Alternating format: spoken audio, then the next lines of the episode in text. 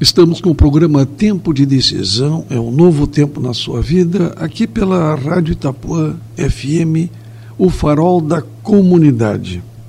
Vamos agora para mais uma mensagem do nosso programa. Hoje que já abordamos no início as fraquezas do ser humano e nós vamos falar sobre um outro assunto muito importante, sobre o julgamento das pessoas. Apesar de haver falta de juízes para julgar os milhares de processos que se amontou nos fóruns, o número de pessoas com vocação para a magistratura, mesmo dentro da igreja, parece ser muito grande. Com facilidade se julga um irmão pelo que come, bebe, veste ou faz. Isso não é novo, queridos ouvintes, pois quase dois mil anos atrás o apóstolo Paulo já perguntava quem és tu que julgas o servo alheio? Boa pergunta. Quem és tu? Um padrão de conduta cujo exemplo todos deveriam seguir. Então, pelo menos uma coisa te falta: não julgar os outros. Olha, aqui no livro de Romanos, que Paulo escreveu, ele diz o seguinte, aqui no capítulo 14, verso 13. Um livro interessante para lermos, hein? Livro de Romanos, no Novo Testamento. Ele diz o seguinte: Por isso paremos de criticar uns aos outros. Pelo contrário, cada um de vocês resolva não fazer nada que leve o seu irmão a tropeçar ou cair em pecado. Importante isso, né? Paulo aqui quer dizer o seguinte: quem és tu que julgas o servo alheio? É isso que ele que ele quer dizer aqui. A verdade é essa. Paulo, aqui, queridos ouvintes, não está falando de qualquer coisa. Ele está falando também de atitudes aqui. Nós podemos ilustrar esse julgamento em diversas áreas da nossa vida. O que fica claro naquele que julga é o seguinte, queridos ouvintes: Eu sou mais santo do que tu, é o que está em Isaías 65, verso 5 sou mais santo do que tu? Isso é arrogância, querido irmão. Julgar um irmão é o pior pecado, porque o juiz se coloca acima de Deus, o qual já o aceitou com todas as falhas e pecados que ele tem. Na verdade, nós podemos ler ainda aqui em Romanos, tem muitos ensinamentos em Romanos. Nós podemos ilustrar melhor a nossa palestra capítulo 2, verso 1, diz o seguinte: Meu amigo, não importa quem você seja, você não tem desculpa quando julga os outros, pois quando você os julga, mas faz as mesmas coisas que eles fazem, você está condenando a você mesmo. E diz ainda no verso 2: Nós sabemos que Deus é justo quando condena os que fazem essas coisas. Mas você que faz as mesmas coisas que condena nos outros, será que você pensa que escapará do julgamento de Deus? Verso 3, capítulo 2 de Romanos.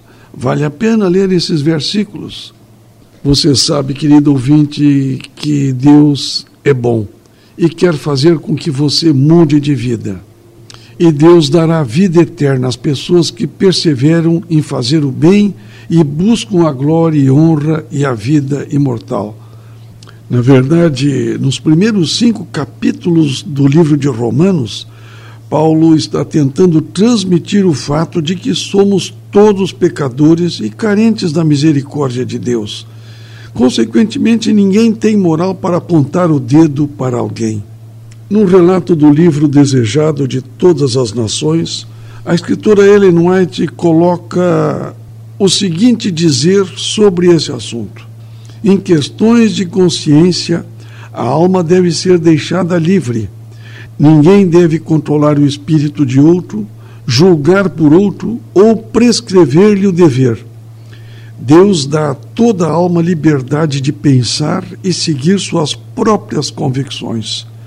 No reino de Cristo, não há nenhuma orgulhosa opressão nenhuma obrigatoriedade de costumes.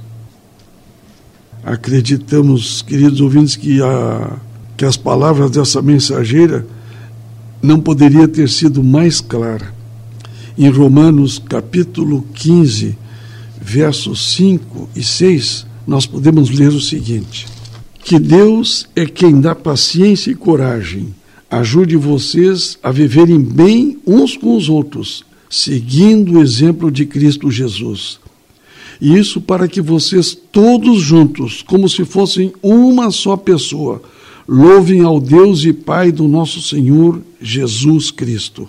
Como é importante quando existe união num grupo de trabalho, num grupo da comunidade, num grupo da igreja, onde você atua, onde você atua também, como é importante que as pessoas pensem desta maneira, assim como Paulo colocou, como se fossem uma só pessoa. Importante isso, né? Que nós estamos colocando aqui, porque as pessoas não se dão conta, não se dão conta que as divisões causam um mal muito grande aonde elas estão atuando. Separam as pessoas e as divisões são muito prejudiciais para o sucesso de qualquer empreendimento. Na primeira carta de Paulo aos Coríntios, ele diz o seguinte, ali no capítulo 1, no verso 10: Irmãos, peço pela autoridade do nosso Senhor Jesus Cristo que vocês estejam de acordo no que dizem e que não haja divisões entre vocês. Sejam completamente unidos num só pensamento e numa só intenção. Essa é a principal mensagem de Paulo dos seus livros, para que não haja divisões nas áreas onde nós atuamos. Elas são muito prejudiciais para nós. Ninguém sai ganhando, ninguém tem crescimento quando existem divisões, quando não há união, quando nós estamos só julgando as pessoas. Esta parte de julgamento deve ficar com Deus.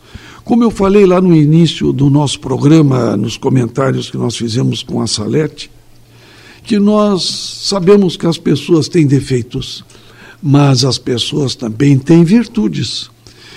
E eu posso dizer o seguinte: sempre onde eu atuei, em qualquer área da minha vida, eu procurei explorar as virtudes das pessoas. Quando você enaltece as virtudes das pessoas, elas acabam se aperfeiçoando e os seus defeitos não aparecem. Que Deus possa abençoar você, possa esclarecer você, querido irmão, para que você explore as virtudes das pessoas que o rodeiam, inclusive na sua família. Como é importante enaltecer as virtudes dos jovens, para que eles possam ter mais motivação e ânimo para estudar, para aprender e para crescerem na vida. Só existe crescimento quando existir união. Do contrário, meu amigo, você vai ter muitos dissabores na sua vida. Não esqueça, é tempo de decisão, é um novo tempo na sua vida.